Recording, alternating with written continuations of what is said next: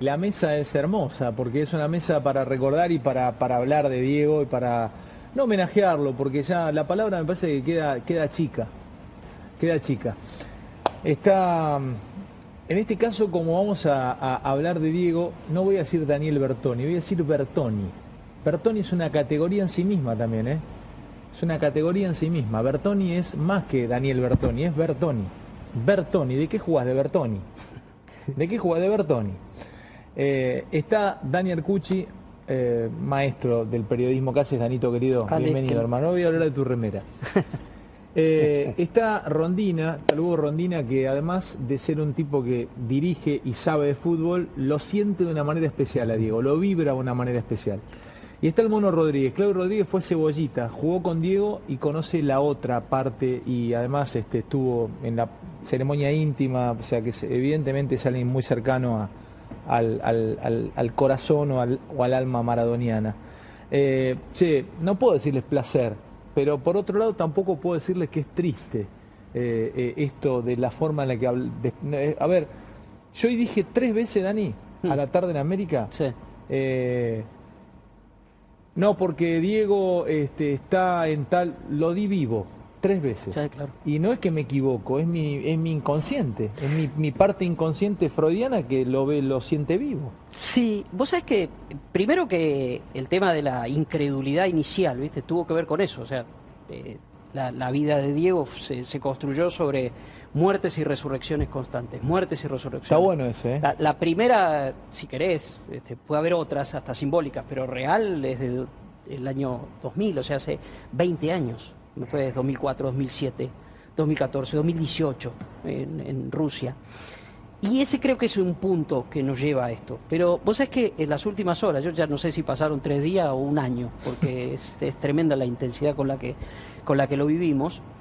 Yo me, me, me agarré otra idea, justamente para, quizás para justificarme de que todavía no he llorado, ¿viste? Como he llorado un momento, me hizo llorar tu, tu compañero de mi pinzón. O sea, me emociono con la emoción de la gente, más que por, por, por el hecho en sí mismo.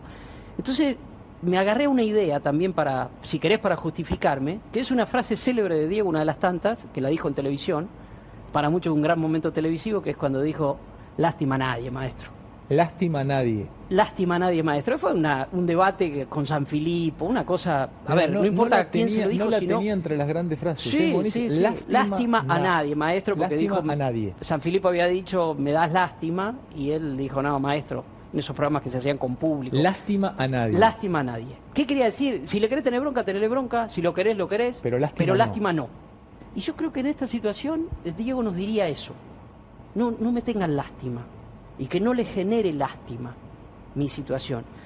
Claudio decía algo acá mientras estábamos todos charlando y que en el último tiempo cómo lo, cómo lo veías y qué percibías de Diego.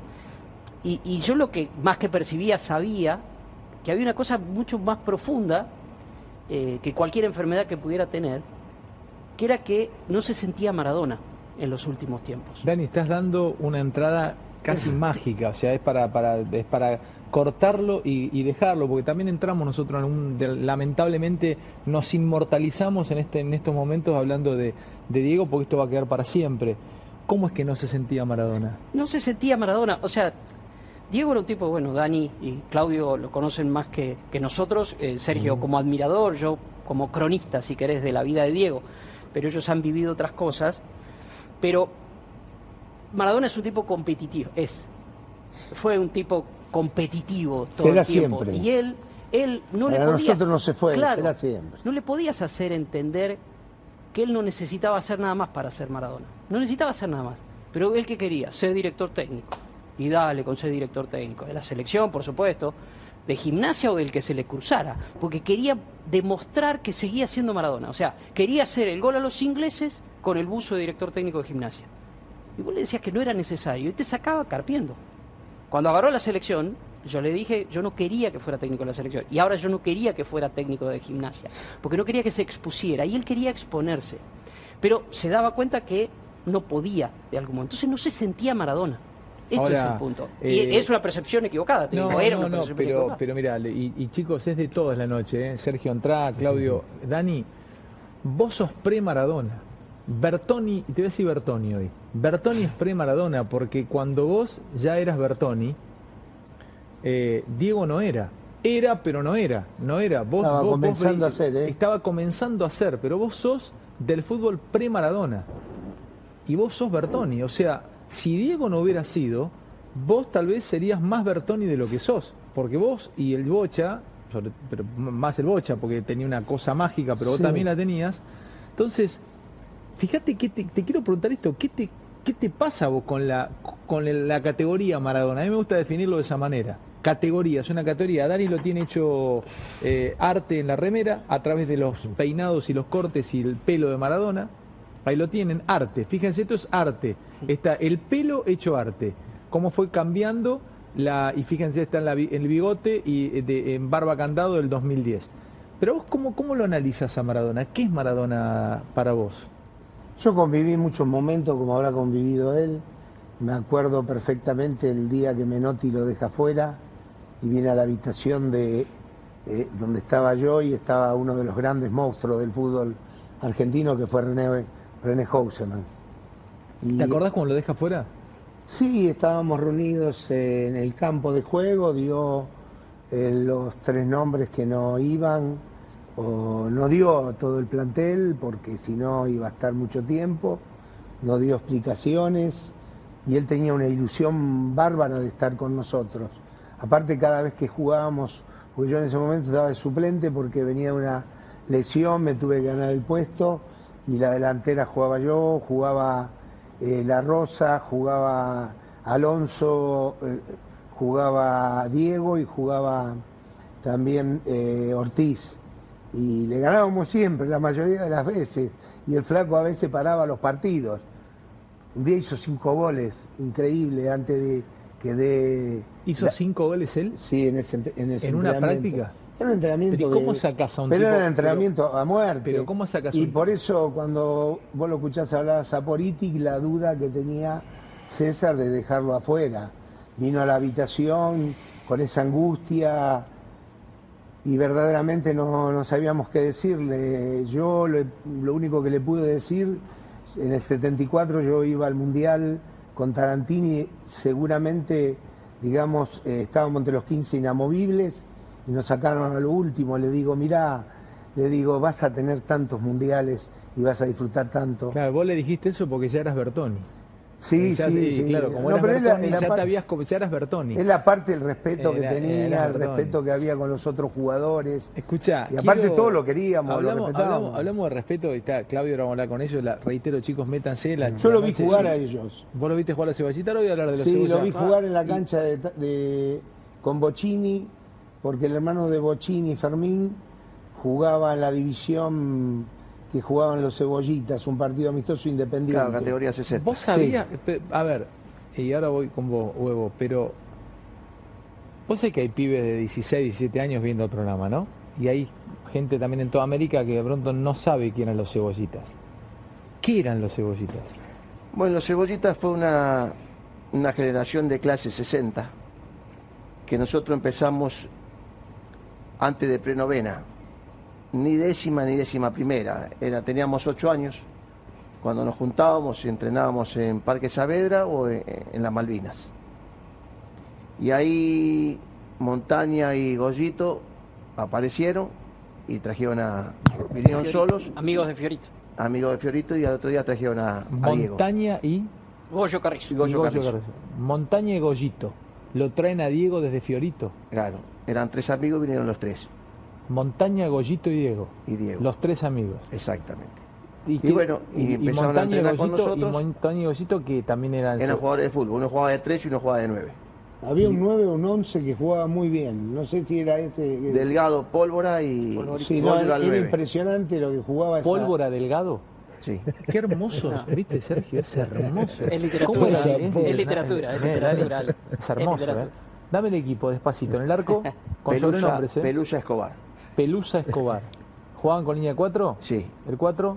Oscar Trota, el hijo de Don Yayo que nos llevaba con el rastrojero. Dale. Todo literatura, boludo. De hermoso. dos, Santagati, Norberto. Otro nombre literario. De seis, Luis Chamat.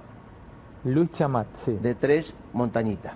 De tres montañitas. Mon- ¿Montaña el apellido? Montaña. Montaña, le decían montañita. Era una montaña, Un metro. un metro, era una- un cerro era. Medía un metro. Mide, Sí. porque no creció. Sí. El De 8, 8 jugaba yo, sí. de 5 Osvaldo Dalabona, Osvaldo, Dalia Bona, que Dalia. estuvo, con- estuvo con Diego en Italia. En Italia y en ¿cómo- Barcelona. ¿cómo, le, Barcelona. cómo le Sí, decían a Dalia? Eh, Dala, Dala Buona. Dala, Dala Bona. Y de 10, eh, Diego. sí, De 7 empezó Silvano Espíndola, sí. después Ferrero, Goyo Carrillo y Daniel Delgado, que le decía Polvorita. Bueno, cuando ustedes lo empiezan a ver a él, vos lleg- llegó Montañita y Goyito con él, con el Pelusa. Pendejo, chiquito, 8 años, no, no, no discernís mucho. No sé si un chico de 8 años tiene la condición natural de decir qué bien juega este. O, va- o- o pasa por una competencia o por una categoría de envidia, decir, mira cómo juega este, lo quiero romper. ¿Qué te pasó a vos cuando lo viste jugar? ¿Ya No. la rompí enseguida? No, no, no porque eh, jugábamos entre nosotros, enseguida se adaptó al grupo, pesaba 20 kilos mojado, Muy chiquitito. demasiado, pero se notaba ya la calidad que tenía.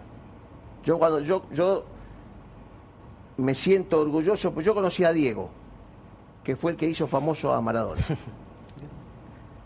¿Me entendés? Yo conocí a Diego, No, pará, es algo muy profundo. ¿Vos conociste a Diego? a Diego, que fue el que hizo famoso a Maradona. No yo conocí entiendo. a Diego a los 8 años y jugué con él hasta los 14. Tuvimos más de 150 partidos invictos, eh, no nos ganaba Pero nadie. estás hablando, me estás haciendo una, un, un- un- un juego hermoso, un, un juego eh, de palabras. Vos conociste a Diego, que es A el que- hizo conocido a Maradona. Exactamente. O sea, vos no, vos no jugaste con Maradona, vos jugaste con Diego. con Diego. Y después en el 81 jugué con, con Diego, en argentino, antes que se vaya a Boca. ¿Y cómo jugaba Diego ahí? Que no era Maradona. Un fenómeno. Yo me parece que vi al mejor Maradona de toda la historia. El cebollita. Las cosas que hacía en la primera Argentina Junior, en Barcelona, o en el Nápoles, o en la selección, nosotros se lo íbamos a hacer todos los días. ¿En Cebollita? Sí, todos los días. Dale, ¿en serio, mono? Sí, Tremendo. terrible. Era la esencia del potrero. terrible. Terrible. Pero ¿qué, Goles qué podía hacer? eh, de todo. Mirá, yo cuando lo conocí, fenómeno bailando el rock. Un fenómeno. Sí. Hace todo bien, ¿eh? Un tipo Todo que baila Bailando bien, el rock, un tipo un que baila fenómeno. bien rock no puede jugar mal a la pelota. Bueno, y jugaba bien al fútbol. Pero nosotros vivíamos 14, 15 horas en las Malvinas. Él no sabía jugar al billar, no sabía jugar al ping-pong, ¿Dónde no sabía jugar ¿Quién al metegol. Malvina? ¿Era el predio de ustedes? De Argentino Junior Ah, y el tipo no jugaba al billar no nada. sabía jugar a nada. Al mes ya le ganaba a todos. Dale. A al todos. billar, a todo. A todo, al billar, al metegol, al ping-pong. Jugábamos cabeza a cabeza. Jugábamos el hoyo pelota. Y cuando, viste, el hoyo pelota que la tiraba, tenía y cuando te pegaba en el pecho. Era terrible. Nosotros pasamos una infancia, sinceramente, muy, muy feliz. Estábamos todo el día juntos. Decime una cosa y, y abro con vos, Sergito. ¿Fuiste cuando eras chiquitito? ¿Él te invita, Fiorito? Sí, fuimos a jugar. ¿Y cómo era el lugar? Eh, picante. Muy picante.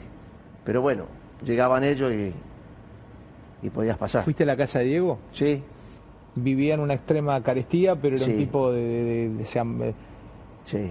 Muy, muy humilde. ¿Qué recuerdo tenés? ¿Tenés alguna foto mental de ese momento? Cuando, ¿En qué habían ido? ¿Fueron Fuimos al rastrojero. rastrojero? A todos lados íbamos al rastrojero. Eh, la familia de Diego, espectacular. Yo no nunca vi una persona tan sensacional como el padre. El padre se mató para, para llevarlo a todos lados. Y a lo mejor le alcanzaba para, para venir en el colectivo o, o se colaba. Sergio, ¿qué te pasa con Yo estoy como vos, yo quiero hacer preguntas. Dale, metete, me encanta, sí, escúchame. Pero pero Daniel, entre todos los documentales que estaban dando, cuando llega al Napoli, Daniel lo hacía de traductor. Sí. El primer reportaje de Maradona al Napoli, estaba Daniel al lado y lo hacía de traductor. Porque lo- cuando, llegué, cuando llegó a Nápoles lo ayudamos muchísimo con mi ex mujer, yo estoy separado, lo ayudábamos en todo, a tanto a Claudia como a él. Y yo le explicaba lo que era el catenacho, porque él venía de un fútbol distinto. El español era, era la furia eh, o la garra española, Sí, la furia sí, sí, roja. Le ¿no? pegaban mucho, pegaban y en Italia era hombre a hombre y cada domingo era, digamos, una final. Y a él lo salían a marcar como a mí, como a todos. Y le explicaba ¿Quién cómo era que te mar- Pero es que, el- a ver, para. Lo marcaban los mejores jugadores. ¿Quién te podía que marcar? marcaba? ¿Quién te un podía marcar?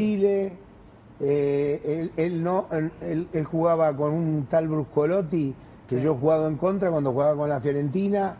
Que te yo cuando saltaba venía y me pegaba los cabezazos de atrás. Digo, bueno, a la próxima te va a tocar, le digo. Y me metí un poco de costado y le metí un codazo y le, le bajé dos dientes. Bruscolotti. Y ¿A después- Brusco Lotti? Sí, a Bruscolotti. Era- Qué lindo era un nombre histórico, para jugar. Bruscolotti. No, un asesino, ahora Un era un asesino. Un asesino, sí, un histórico a- del Napoli. Le pusieron Bruscolotti por eso. Claro. Sí, sí, sí, sí.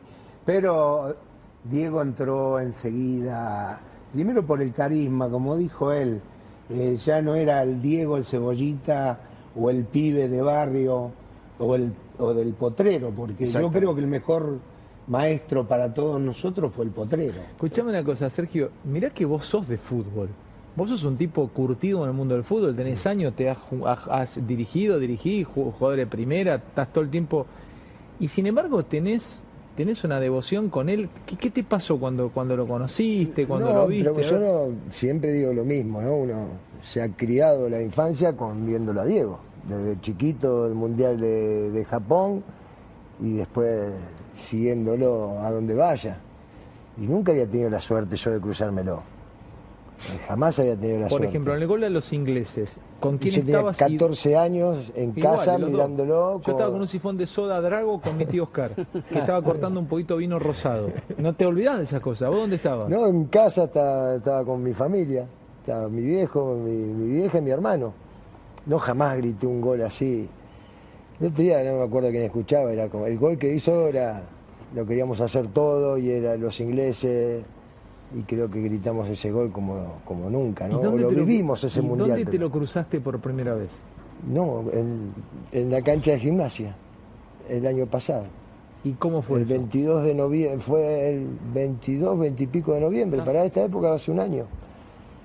Eh, fuimos al, estábamos en, el- en- en nuestro vestuario y, y pedimos permiso para ir a verlo, yo había pedido permiso. Pero pará, porque estas son cosas increíbles. Vos sos un técnico de primera, sos un Sí, tipo pero- que te va muy bien y pediste permiso Sí, para ir a ver el por un mito. conocido a ver si lo podíamos ir a saludar.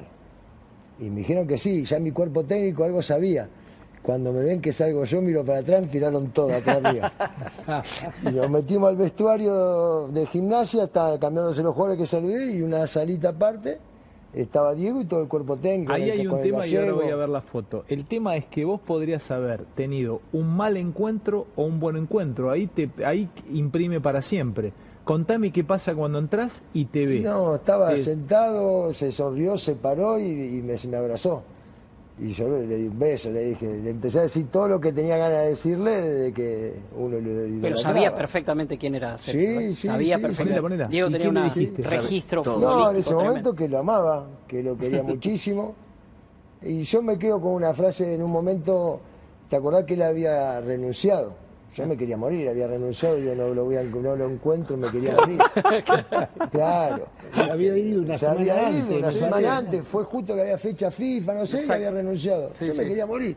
Desde el día que había agarrado Maradona de gimnasia, digo, empecé a tachar como los presos el día que me tocaba jugar. Y No, renunció. pará, contame eso, huevo. Cuando, cuando te dan el fixture, Yo me a fijo, ver. cuando él agarra gimnasia, me fijo cuando jugamos contra gimnasia. Me muero. Claro. ¿Pero real esto?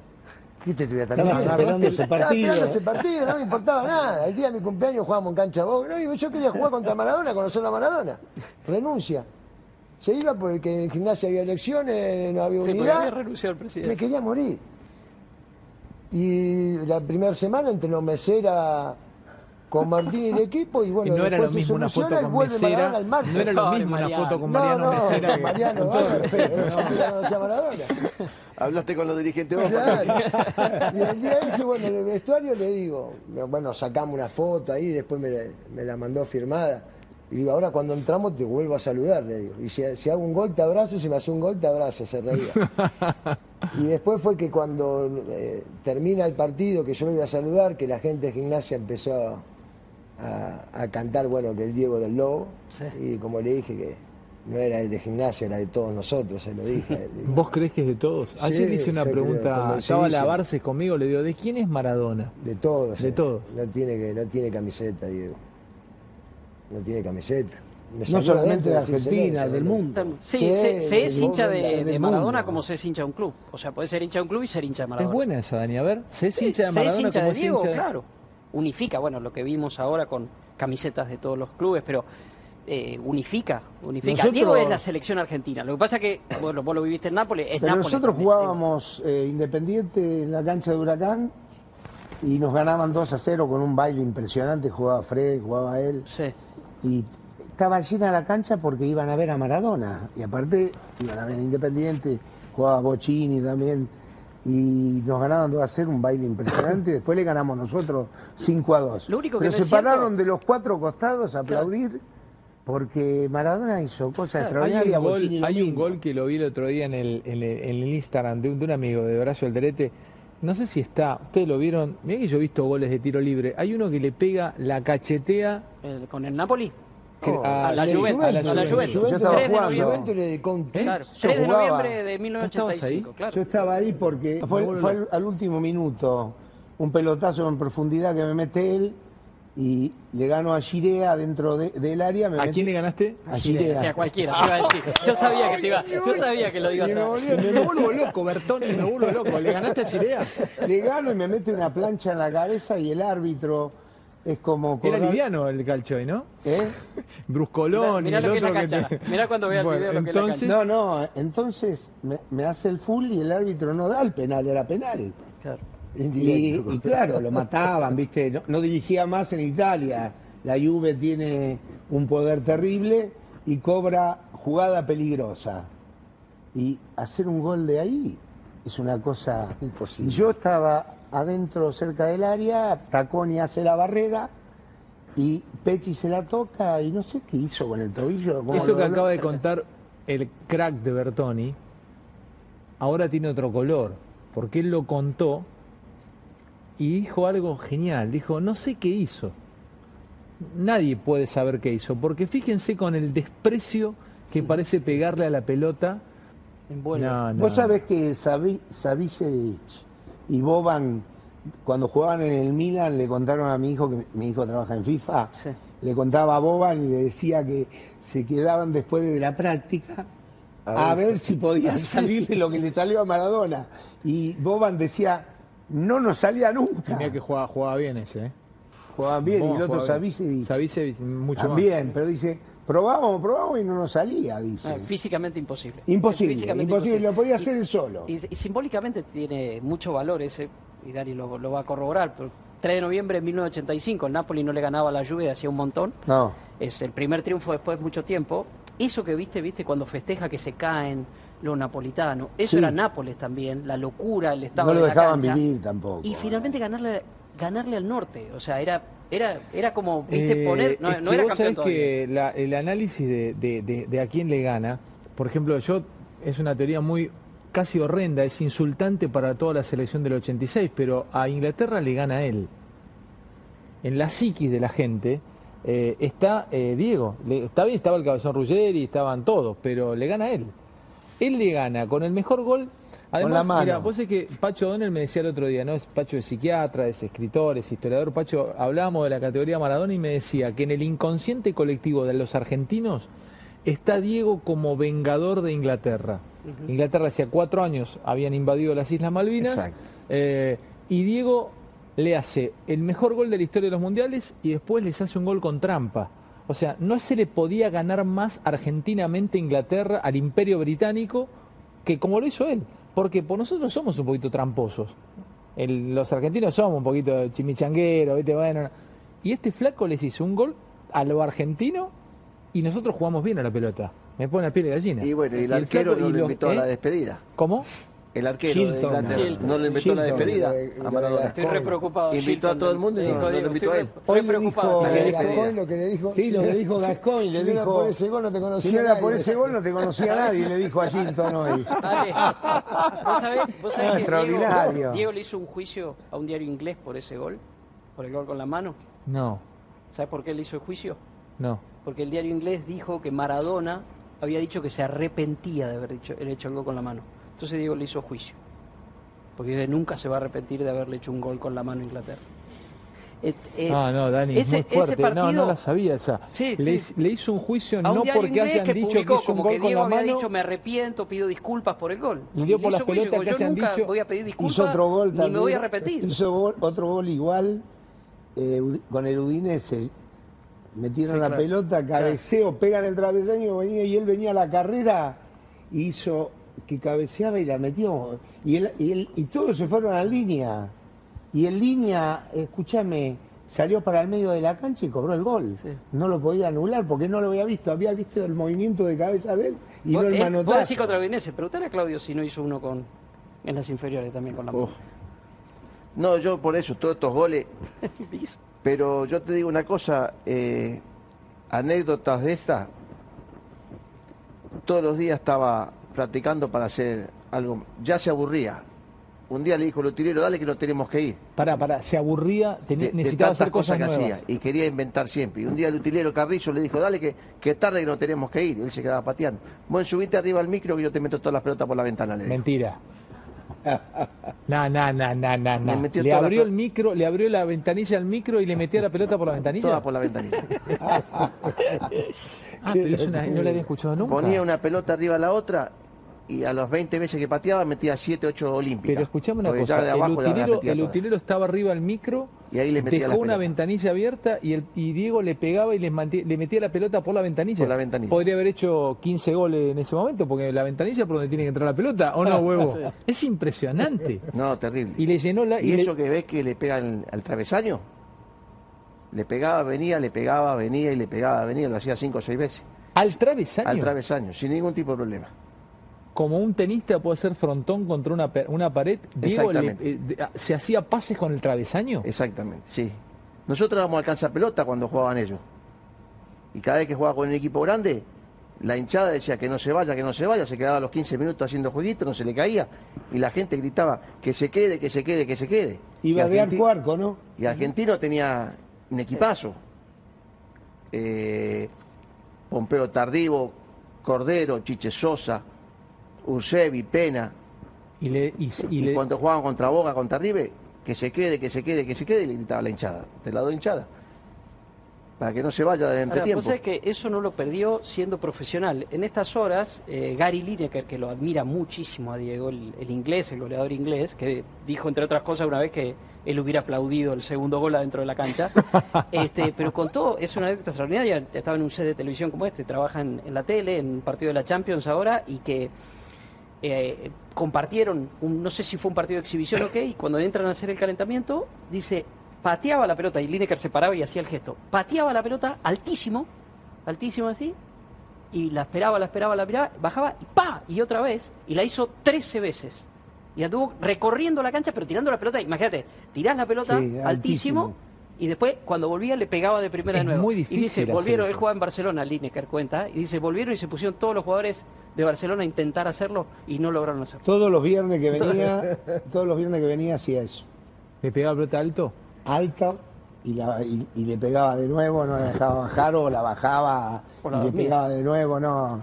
Extraordinario verlo en- entrenar y aparte cómo le pegaba. Y después me quedaba con él a patear tiros libres y decía, la, la pongo acá, y la ponía ahí a donde él decía. Verdaderamente, para mí fue un orgullo haber compartido con Dani, Maradona y era- el Mundial Era- 82. y era muy, era muy rápido.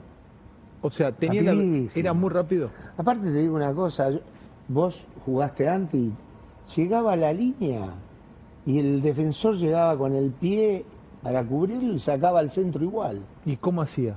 Y me- no, ¿qué querés que te diga? Era Maradona. Era Maradona. Si supiera cómo Si hacía, supiera, lo te lo hacía yo diría. también. Le ponía el pie. el- No, lo hacía yo también. Lo hacía ¿Eh? él. ¿No Si lo hacía? supiera cómo lo hacía, lo hacía yo también. Era terrible. Sí, sí, sí, sí, llegaba hasta el fondo. Llegaba y, y te, te, te, te- Y sacaba al centro. Sacaba al centro igual con la- el pie. No tenía del- problema. ¿Eh? Mirá, Caruso un día te contó una historia del hornero. Del hornero, sí. fue conmigo. Que habíamos jugado una apuesta en serio. Porque ya. Y era terrible. Terrible. Recor- Pero recordar la anécdota, recordarla. Jugábamos con un equipo que a los 10, 15 minutos nos dimos cuenta que era fácil el partido. Y había visto un hornero atrás del arco. Entonces jugábamos entre los dos a ver quién lo volteaba. Había un, estaba hecho el nido hornero de, de- El de árbol, atrás. y atrás había un árbol y había un, un nido de hornero. Y estaban en pleno el partido. Ya era tan fácil el partido que jugaban, apostaban ustedes con Maradona a ver quién le pegaba A al ver quién volteaba el Encima hornero. siempre por arriba al travesaño. Y le pegábamos siempre y todo por arriba del travesaño. Y Caruso fue y dijo, che, escuchame, estos son unos burros, no patean, no pueden ganar. Y había que y terminamos como 8 a 1 el partido, 9 a 1. Ustedes estaban apuntando al hornero. Le estábamos apuntando al hornero. Y Caruso creía que, que- Ah, no la recordaba esa. Caruso y estos son muy malos. Sí, y ustedes estaban viendo quién le "Escuchame, pegaba el nido estos- del hornero. Estos, estos son los famosos cebollitas y son espantosos. Y no nos pueden hacer un gol. ¿Cuánto le hicieron? cuando- Como 9. Sí, a Independiente Si no se estaba dio el también. hornero, terminaba 30 a 0. En ese partido a Independiente le hicieron como 12. No, era terrible. Era impresionante lo- cómo jugaban. Se entendían todo de Sí, memoria. sí. Intentábamos. Igual es una virtud que tuvo Francis Cornejo que de juntarnos y a él le gustaba que juguemos. Eran dos o tres los que te ce- cepillaban, pero después de todo, todos jugábamos. Escuchame una cosa, huevo. Los vos tenés pibes en, en Arsenal, tenés pibes de 30 y tenés chicos De 16, de 17. 16, 17. ¿Entienden esto? ¿Lo comprenden? ¿Comprenden Maradona?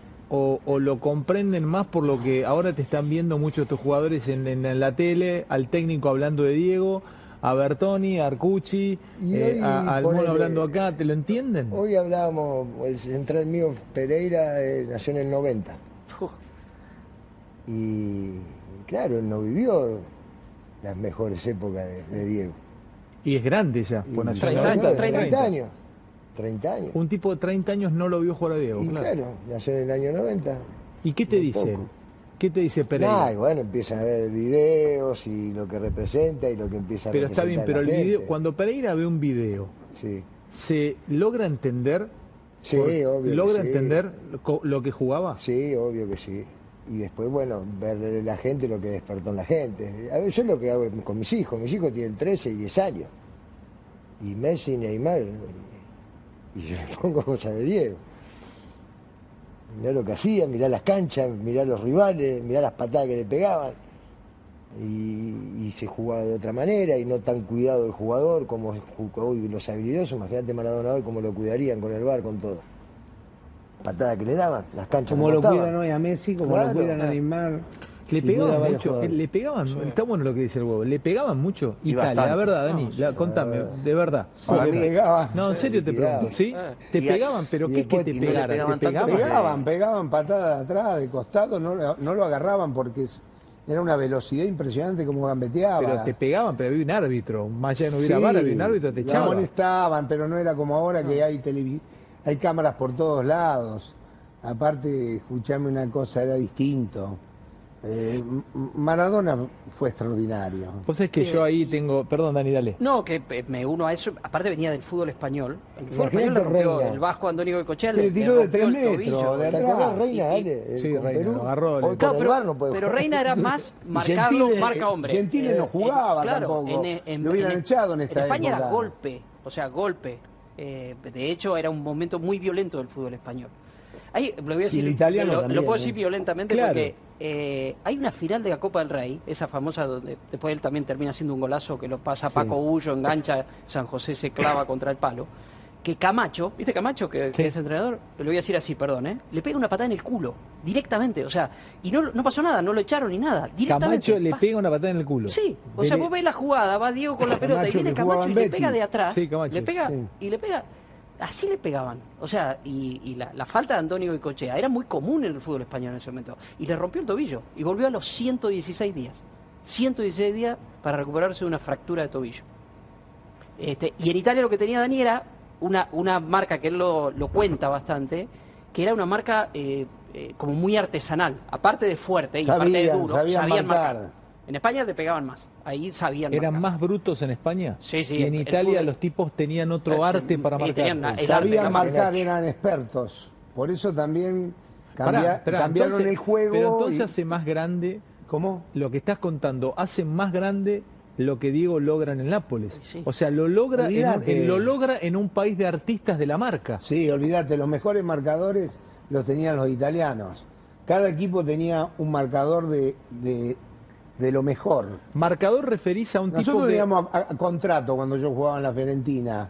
Y contrato iba sobre Platini, sobre Maradona, ¿Qué apellido tenía? contrato. Pero para Dani, pará, pará porque estás pegando otra cosa hermosa. O sea, ustedes jugaban en un fútbol italiano donde había una especie de sicario especializado en, En eliminar, en marcar. En el caso de ustedes era Renzo Contrato. Renzo Contrato el de la tipo, era- el, tipo, el tipo, cuando llegaba, por ejemplo, Juventus, les daban a Renzo Contrato la foto de Platini. Le decían, este Sí. es tuyo. Y Renzo Contrato le iba bien con Platini. y el otro stopper iba eh, sobre Boñe. Pero Platini se iba hacia la mitad de la cancha y eh, eh, hacía como que estaba perdido del partido y en un momento dado aparecía en el área. Y te definía, fue un jugador Pero extraordinario. Contrato te eliminaba si querías. Pero Contrato te seguía para todos lados.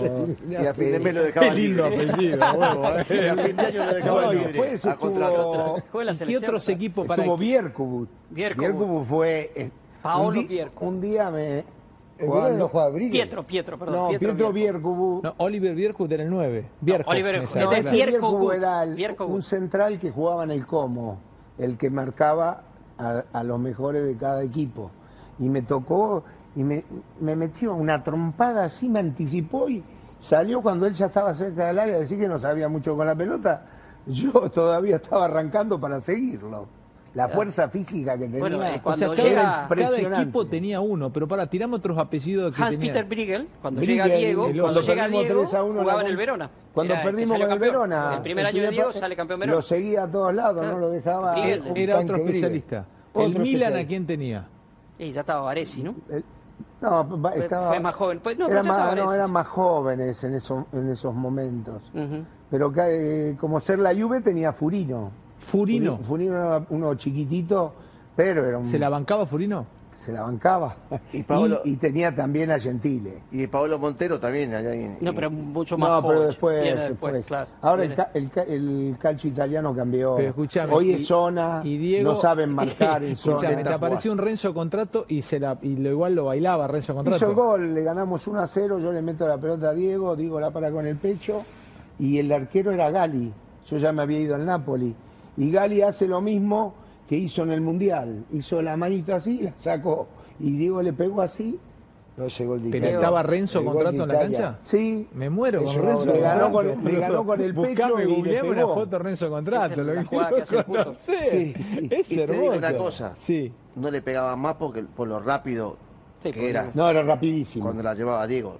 Las patadas que se le ve que le tiran de atrás, no le pegan, no le pegan porque salta y va, salta y pasa como una gacela. ¿Qué pero- era lo que podía hacerlo, no la palabra achicar, pero qué, cuál era la kriptonita? Vos que lo conocías mucho, ¿había algo que lo sacaba? Porque a Riquelme le metieron el dedo en el culo un día, por ejemplo, ¿se acuerdan? Santa, era Santana, Santa- creo. Santa Cruz. Santa Cruz, Santa Cruz. Fabián Santa Cruz. ¿Había algo? ¿Había, ¿Se probó algo? Sal- sal- salgamos de las balas. ¿Había algo que se podía este, hacer? O sea, lo- lo- lo ma- que lo marcaran entre dos, que lo insultaran. No, no, no. ¿Era le pus- le tranquilo? pusieron...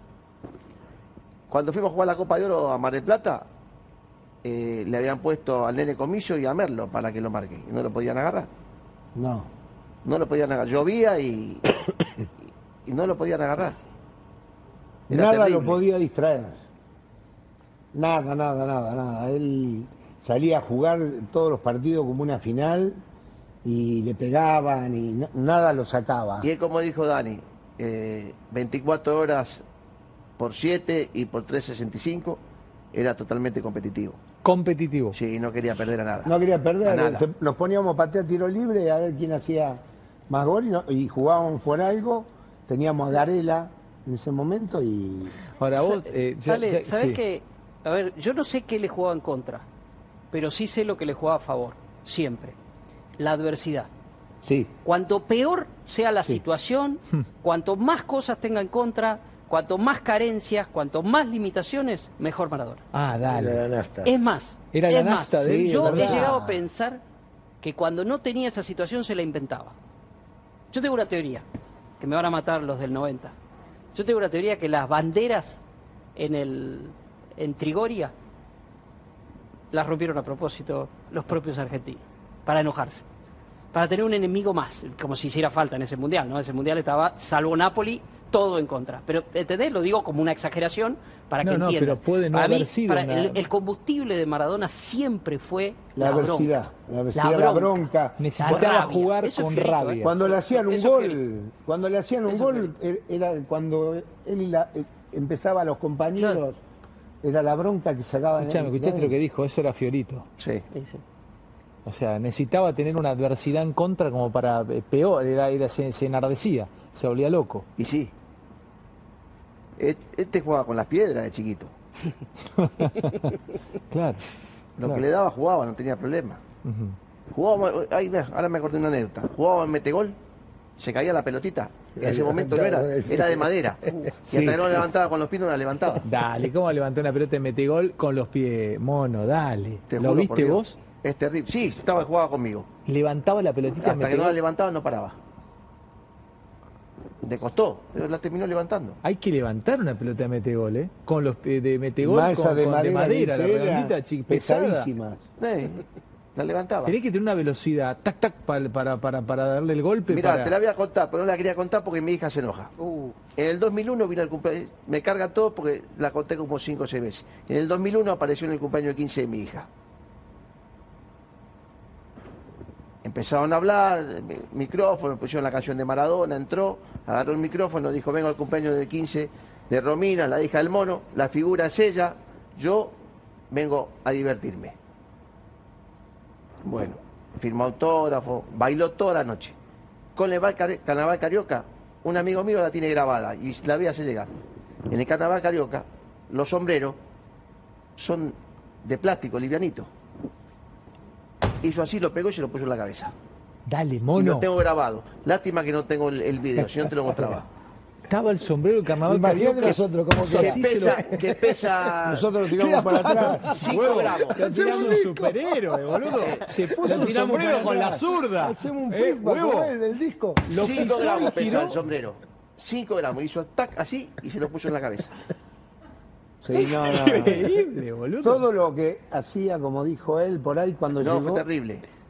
Te- ah, tengo eh, Checho Batista también en el cumpleaños. Checho se puso un sombrero también. No, lo puede, Checho hizo así también. te lo pueden contar. Te lo pueden contar.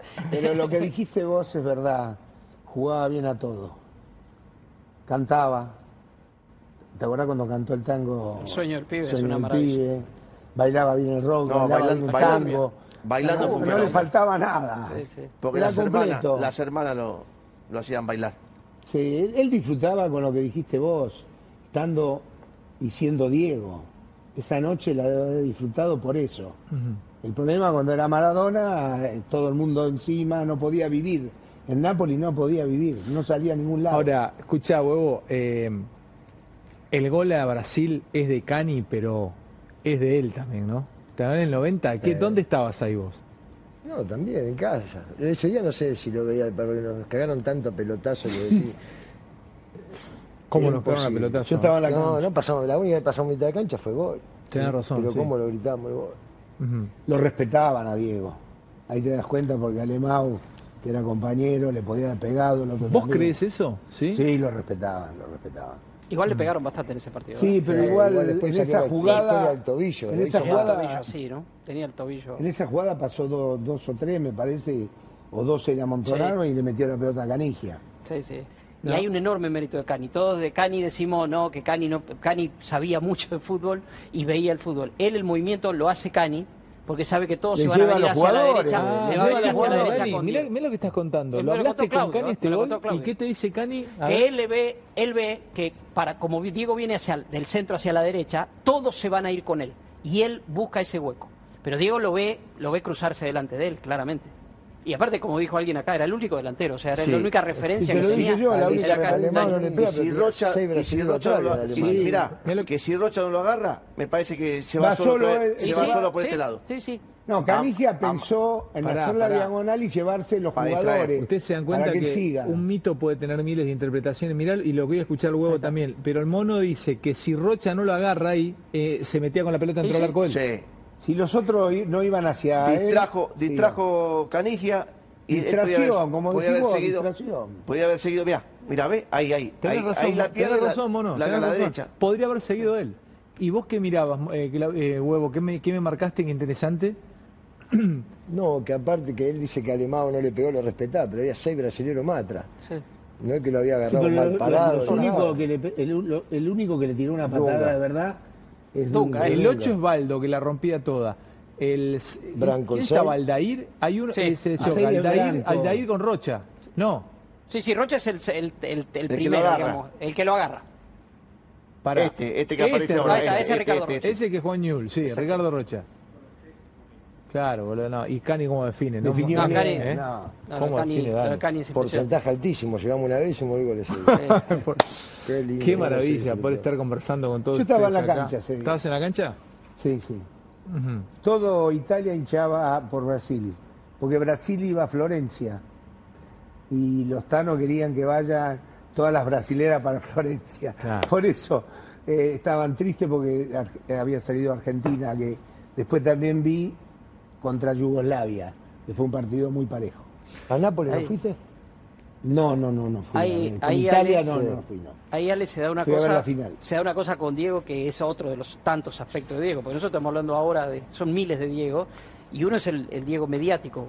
Cuando Argentina pasa a Brasil, en el norte, va a jugar a Florencia contra Yugoslavia, y como se fue dando el cuadro, bueno, era inevitable que chocara con, con Italia, Con Italia. En, en las semifinales. Eh, termina el partido de Argentina en Firenze, Italia jugaba una hora después contra Irlanda, este, todo daba que iba a ser esa semifinal, y Diego fue al vestuario, terminó el partido con Yugoslavia y le dijo a los muchachos, lo ha contado Juan Simón varias veces, le dijo, van a ver cómo divido a Italia ahora. Ah, claro. y la primera declaración que hace, cuando queda Italia como semifinalista, dice, napolitanos, hasta el día de hoy ustedes no fueron considerados italianos, por el racismo y por todo lo que había, el sur pobre y demás. Dice, ahora les van a pedir vos- que sean italianos para aventar contra nosotros. Y no es que logró que los napolitanos alentaran a Argentina, No, pero sí porque- logró por primera vez que hubiera por lo menos un público neutral donde Sí. no lo hostigaran como lo hostigaron Después tiraron canchas en la final, no es que estaban todos Sí, bueno, pero-. No, no, Fue, pero- por eso, pero era solo en Nápoles. En Yo Nápoles, no me puedo. Este, y, Ese partido, y vendo, y perdóname, vendo, Dani. Sí, dale, perdóname, dale, ese, dale, par- dale. ese partido lo pierde el arquero de Italia, que ha- hace que sale y se queda y Cani Igual la fue un peina buen y partido se la mete Argentina. por arriba. Fue un buen Fue partido de mejor- Argentina. Fue un partidazo, partido el Argentina, mejor partido de Argentina Sí, sí. en el Mundial El 90. mejor partido de Argentina en el Escuchame mundo. una cosa. Pasa que yo he tenido problemas, agresiones, en, no en la calle, pero en redes sociales me mataron porque osé decir que para mí, para mí el conce- el- la belleza es un trascendental. La belleza es un concepto trascendente. No es este, esta copa para mí puede ser bella y para vos no. No es azul. Azul no podemos discutir. Es azul. Es azul. Es azul. Ahora, ¿qué es bella? Es, es un concepto que es, tras- es un llamado trascendental. Y entonces, como la belleza es un trascendental, para mí hay cosas bellas que para otro no son. Yo no voy a decir que es mejor jugador, pero para mí jugaba más bellamente Bocini que Messi. Me mataron, Te destruyeron. me mataron. No te quiero poner ese, Son en ese otras, aprieto. eh, no, bueno, pero otras para bellamente. para- Bocini gambeteaba hacia adelante y tenía una visión de juego extraordinaria. Eh, Messi es también gambetea, digamos, pero no, no era, no era Bocini. Pero no, para, Bocini pero te era una distinto. pregunta, una pregunta. y vamos- Me querés y- meter no, no, no en te el quiero meter, no, pero quiero saber de algo. la mesa. Quiero saber una cosa, Dani. Quiere- Si, tu- si el Bocha tuviese 22 hoy, Sí. con todas las cámaras, estuviese en la play y todo, iba, ¿iría tan rápido como va Messi? Sí, sí, sí. Todo, lo, eh, todo ha cambiado. Porque parece que iba más lento, pero iba rápido. No, era rapidísimo Bocini. Fíjate que hay un partido contra Olimpia, no sé qué, cómo, cómo sale por la izquierda la velocidad que lleva, ¿no? Era, era veloz y era muy veloz de, de acá. Cuando Bocini veía que el defensor salía con la izquierda, le tiraba la pelota a la izquierda porque la te- y cómo la levantaba. Ah, Si le la- tiraba la pelota a, la- A- a donde a- estaba en el a la apoyo. pierna de apoyo. A la pierna de apoyo, ¿cómo le iba a levantar? El defensor no la podía levantar y él la tiraba a, a esa pierna. Bocini también fue extraordinario, como Messi es extraordinario. Nosotros tuvimos la suerte de tener siempre grandes 10 y grandes jugadores de fútbol. Argentina es una cuna de grandes jugadores de fútbol y lamentablemente se terminó el que yo digo que fue el maestro de todos nosotros, el potrero. Qué linda noche, chicos. La verdad, estoy al, alucinado estar con usted. Nos tenemos que despedir. Gracias por esta noche. Gracias, monito querido. Gracias, gracias por habernos a- A ayudado a recordarlo. Gracias, Dani. Enorme respeto y gracias y además por, por, por lo que sos y lo que fuiste para Diego. Gracias, huevo. Un gusto, loco, conocerte. Mucha suerte. ¿eh? Te va muy bien y todo lo mejor para vos. Eh, gracias. Bertoni, categoría de fútbol. Sos Bertoni. No te voy a decir Daniel en toda la noche. Sos Bertoni. No, Todos gracias- queríamos jugar de Bertoni. Gracias por invitarme y lo único que espero que ahora pueda descansar en paz. Ojalá que sea así. Verdaderamente. Espero que hayan tomado con mucho respeto todo lo que se hizo en esta señal y nos vemos. Gracias por haber estado.